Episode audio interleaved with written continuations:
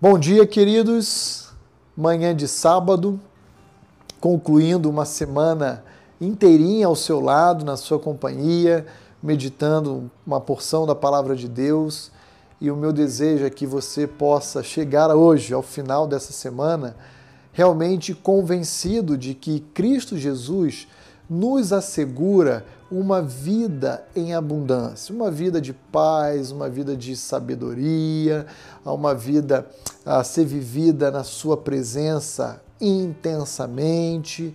E eu gostaria de convidá-lo hoje a pensar um pouquinho, à luz de Gálatas 5, 22 a 25, numa vida abundante a ser vivida no Espírito Santo de Deus, no poder do Espírito. Olha lá o que essa vida em abundância nos garante se estivermos debaixo do controle, do domínio, do governo do Espírito Santo de Deus em nossas vidas. Diz assim Gálatas 5, 22 a 25. Mas o fruto do Espírito é amor. Olha que maravilha, uma vida em amor a ser vivida. Alegria, uma vida de satisfação, de regozijo, de júbilo paz. Aliás, falamos disso já também nessa semana. Deixo-vos a minha paz, né? A minha paz vos dou.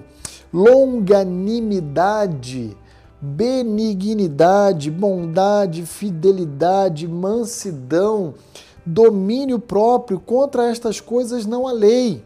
E os que são de Cristo Jesus crucificaram a carne com as suas paixões e concupiscências se vivemos no Espírito, se de fato recebemos a Cristo como Salvador das nossas vidas, andemos também, então, no Espírito.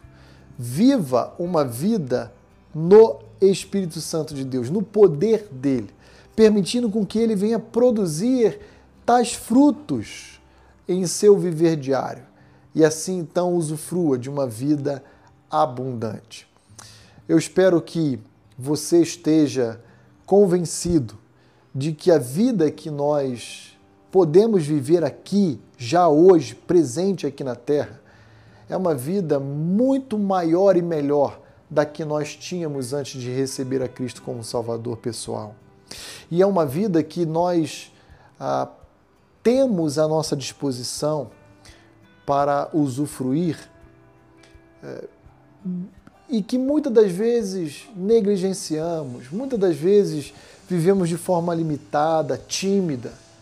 Meu querido irmão, minha querida irmã, amada igreja, viva essa vida cristã na totalidade do seu ser, em abundância, na companhia de Cristo, usufruindo paz, com sabedoria e assim por diante. Espero encontrá-lo amanhã aqui na igreja ah, tanto pela manhã, durante nosso tempo de escola bíblica, estudando o livro de Atos, quanto também à noite, durante nossos tempos de culto. Que Deus abençoe o seu dia e o seu final de semana.